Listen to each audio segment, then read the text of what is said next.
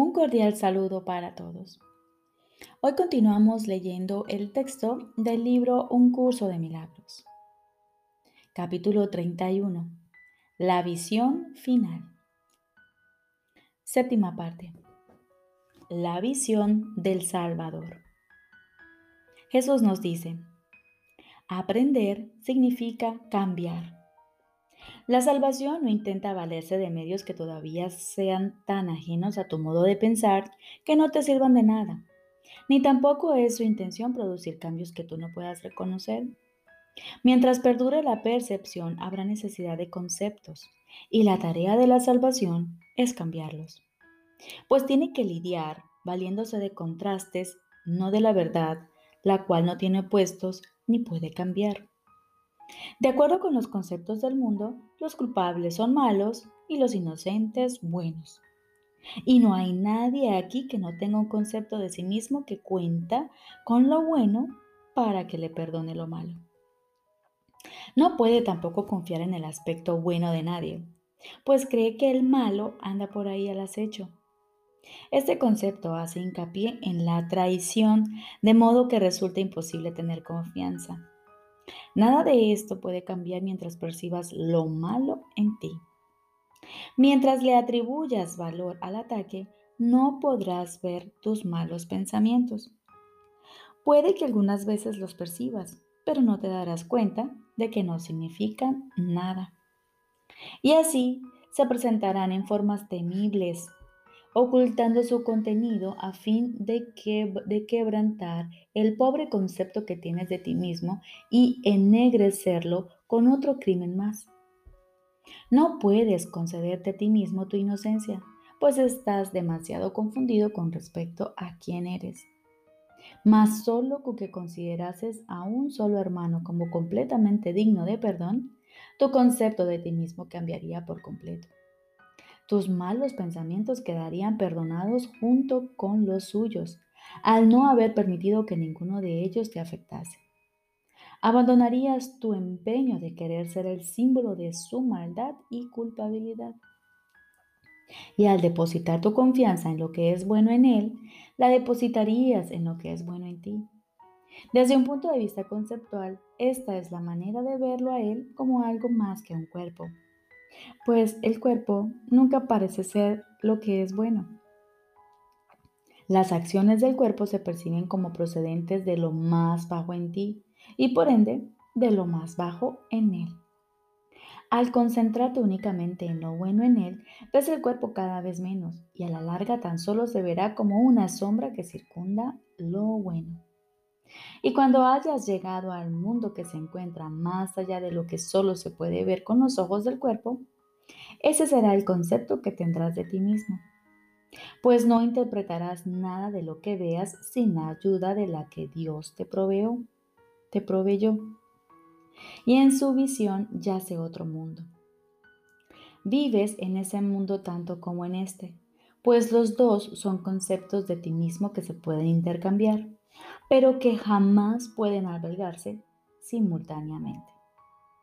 El contraste es mucho mayor de lo que te imaginas, pues amarás ese otro concepto de ti mismo, porque no se concibió solo para ti. Aunque nació como un regalo para alguien o para alguien a quien no percibías como tu propio ser, se te ha dado a ti. Repito, aunque nació como un regalo para alguien a quien no percibías como tu propio ser, se te ha dado a ti. Pues el perdón que le concediste a él ha sido aceptado ahora para los dos. Ten fe en aquel que camina a tu lado para que tu temeroso concepto de ti mismo pueda cambiar. Y contempla lo bueno en él para que tus malos pensamientos no te asusten al no poder nublar la manera en que lo ves. Y lo único que se requiere es que estés dispuesto a que esté feliz, a que este feliz cambio tenga lugar. Y lo único que se requiere es que estés dispuesto a que este feliz cambio tenga lugar. No se te pide nada más. En apoyo de este cambio, recuerda lo que el concepto de ti mismo que ahora abrigas te trajo en su estela y dale la bienvenida al grato contraste que se te ofrece. Extiende la mano y recibe el regalo de dulce perdón que le ofreces a aquel que tiene tanta necesidad de él como tú. Y permite que el cruel concepto que tienes de ti mismo sea intercambiado por otro que te brinda la paz de Dios. El concepto que ahora tienes de ti mismo garantiza que tu función aquí sea por siempre irrealizable e imposible para llevar a cabo. Y así te condena a una amarga y profunda sensación de depresión y futilidad. Dicho concepto, sin embargo, no tiene por qué ser fijo e inalterable, a menos que decidas que no hay esperanzas de que pueda cambiar y lo mantengas estático y oculto en tu mente. En lugar de ello, entrégaselo a aquel que entiende cuáles son las modificaciones que necesita para que pueda serle útil a la función que se te encomendó a fin de brindarte paz, de modo que puedas ofrecer paz para así gozar de ella. Las alternativas están en tu mente para que las uses y tú puedes verte a ti mismo de otra manera. ¿No preferirías considerarte a ti mismo a alguien que es necesario para la salvación del mundo en vez de un enemigo de ello? El concepto del yo se alza como un escudo, como una silenciosa barricada contra la verdad y la oculta de tu vista.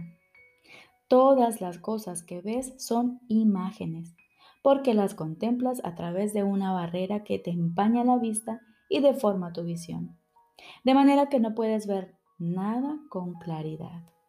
La luz está ausente de todo lo que ves. Como máximo, vislumbras una sombra de lo que se encuentra más allá. Como mínimo, ves simplemente la oscuridad y percibes las aterrantes imaginaciones procedentes de pensamientos de culpabilidad y de conceptos nacidos del miedo. Y lo que ves es el infierno, pues eso es lo que es el miedo. Mas todo lo que se te da es para tu liberación.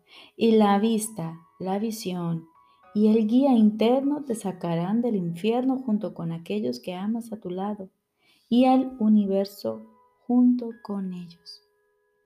Mirad el papel que, que se os ha comendado en el universo el Señor del amor y de la vida le ha encomendado a cada aspecto de la verdadera creación que salve a todo el mundo de la aflicción del infierno.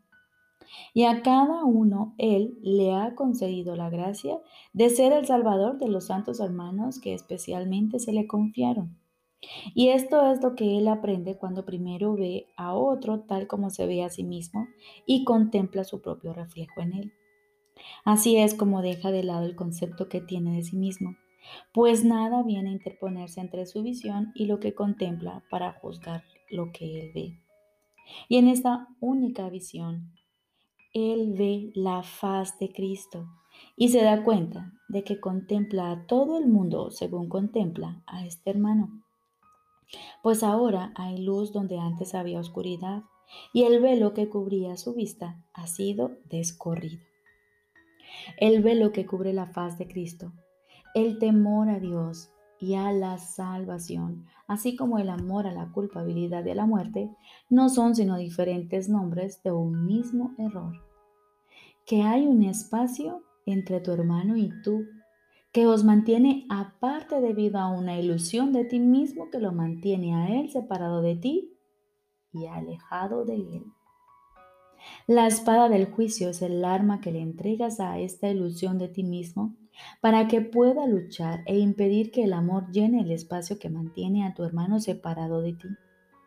Mientras empuñas esa espada, no obstante, no podrás sino percibirte a ti mismo como un cuerpo, pues te habrás condenado a estar separado de aquel que sostiene el espejo que refleja otra imagen de lo que él es, y por ende de lo que tú no puedes sino ser también.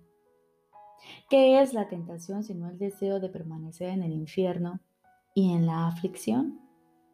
¿Y a qué puede dar lugar esto sino a una imagen de ti mismo que puede estar afligida y permanecer atormentada y en el infierno? El que ha aprendido a no ver a su hermano de esta manera, se ha salvado a sí mismo y por ende se ha convertido en el Salvador de todos los demás. Dios ha encomendado a todos, a cada uno, pues un Salvador parcial es uno que solo se ha salvado parcialmente. Los santos hermanos que Dios te ha encomendado para que los salves son todos aquellos con quienes te encuentras o a quienes contemplas sin saber quién son. Los que viste por un instante y luego olvidaste. Los que conociste hace mucho. Los que consideras, los que, los que conocerás algún día. Aquellos de los que ya no te acuerdas. Y los que aún no han nacido pues Dios te ha dado a su Hijo para que los salves de cualquier concepto que Él jamás haya abrigado. Mas, ¿cómo podría ser el Salvador del Hijo de Dios mientras todavía desees permanecer en el infierno? ¿Cómo ibas a ser consciente de su santidad mientras lo veas separado de la tuya?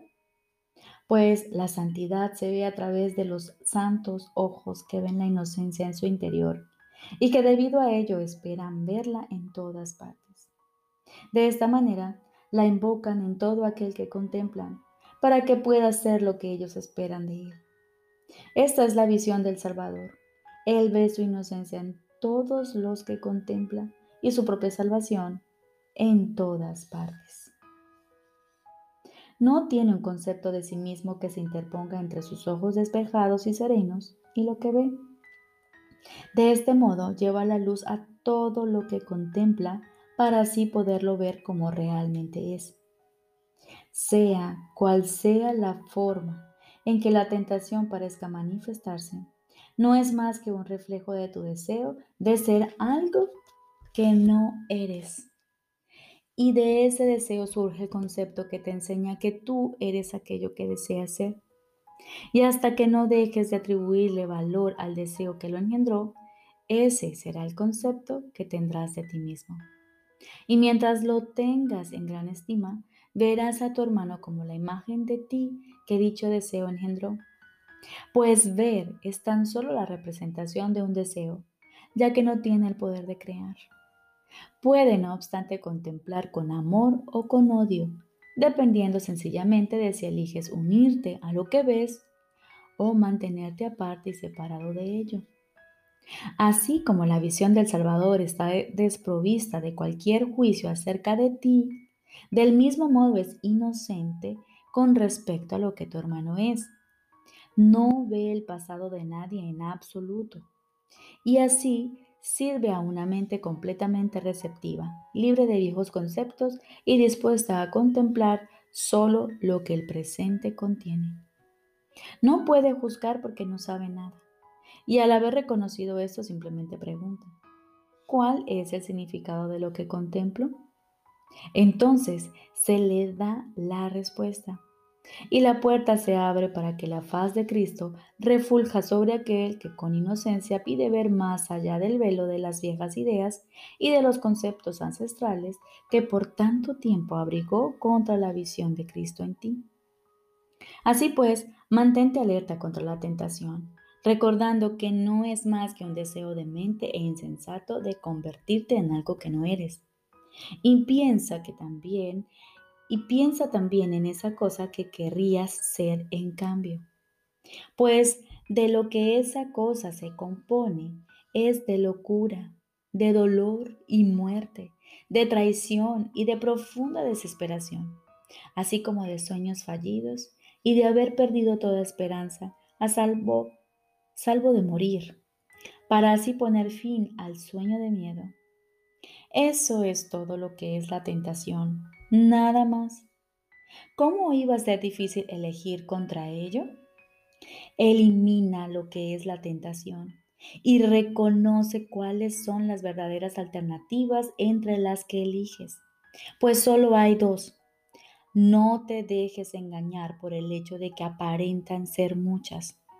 Las alternativas son el infierno o el cielo. Y de estas Solo puedes elegir una. No dejes que la luz del mundo la cual te ha sido concedida, permanezca oculta del mundo. El mundo necesita la luz, pues es ciertamente un lugar sombrío, y los hombres se desesperan por haber negado la visión del Salvador, y lo que ven es la muerte. Su Salvador se encuentra allí, desconocidamente y desconocido, y los contempla con los ojos cerrados. Y ellos no podrán ver hasta que Él los contemple con ojos videntes y les ofrezca el perdón que se ofrece a sí mismo. ¿Podrías tú, a quien Dios exhorta, libera a mi hijo? Caer en la tentación de no escuchar una vez que te has dado cuenta de que es tu propia liberación la que Él pide? Repito esta pregunta. ¿Podrías tú, a quien Dios exhorta, libera a mi hijo, caer en la tentación de no escuchar una vez que te has dado cuenta de que es tu propia liberación la que Él pide? ¿Y qué otra cosa sino esta pretende enseñar este curso? ¿Y qué otra cosa sino esta tienes que aprender?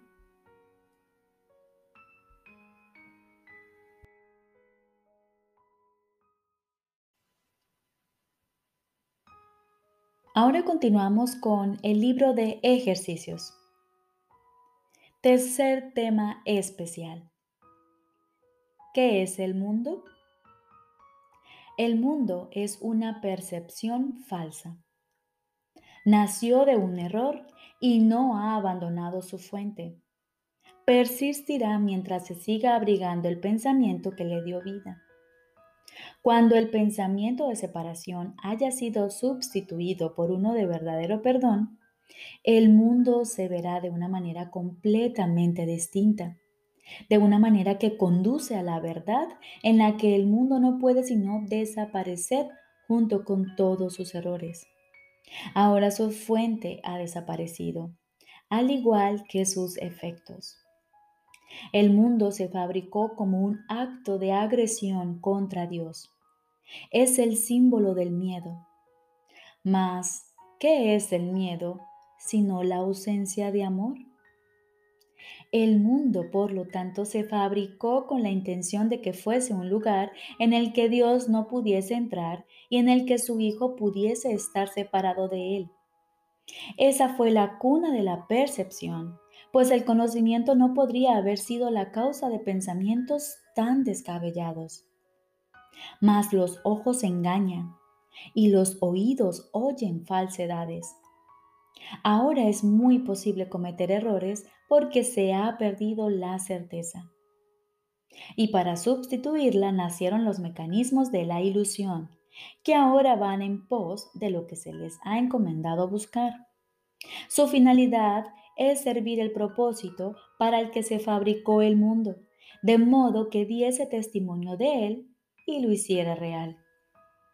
Dichos mecanismos ven en sus ilusiones una sólida base donde existe la verdad y donde se mantiene aparte de las mentiras. No obstante, no informan más que de ilusiones, las cuales se mantienen separadas de la verdad. Del mismo modo en que el propósito de la vista fue alejarte de la verdad, puede asimismo tener otro propósito. Todo sonido se convierte en la llamada de Dios. Y aquel a quien Dios designó como el Salvador del mundo puede conferirle a toda percepción un nuevo propósito. Sigue su luz y verás el mundo tal como Él lo ve. Oye solo su voz en todo lo que te habla y deja que Él te conceda la paz y la certeza que tú desechaste, pero que el cielo salvaguardó para ti en Él. No nos quedemos tranquilos hasta que el mundo se haya unido a nuestra nueva percepción. No nos demos por satisfechos hasta que el perdón sea total. Y no intentemos cambiar nuestra función. Tenemos que salvar al mundo pues nosotros que lo fabricamos tenemos que contemplarlo a través de los ojos de Cristo, de modo que aquello que se concibió para que muriese pueda ser restituido a la vida eterna.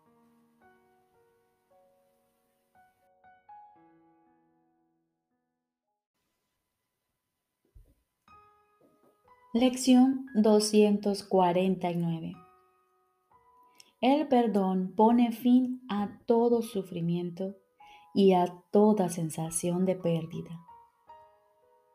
El perdón pone fin a todo sufrimiento y a toda sensación de pérdida.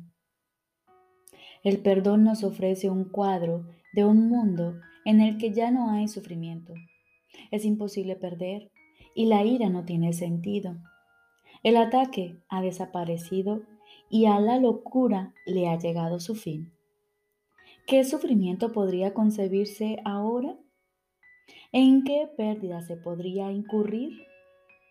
El mundo se convierte en un remanso de dicha, abundancia, caridad y generosidad sin fin. Se asemeja tanto al cielo ahora que se transforma en un instante en la luz que refleja. Y así la jornada que el Hijo de Dios emprendió ha culminado en la misma luz de la que Él emanó. Padre, queremos devolverte nuestras mentes. Las hemos traicionado, sumido en la amargura y atemorizado con pensamientos de violencia y muerte. Ahora queremos descansar nuevamente en ti, tal como tú nos creaste.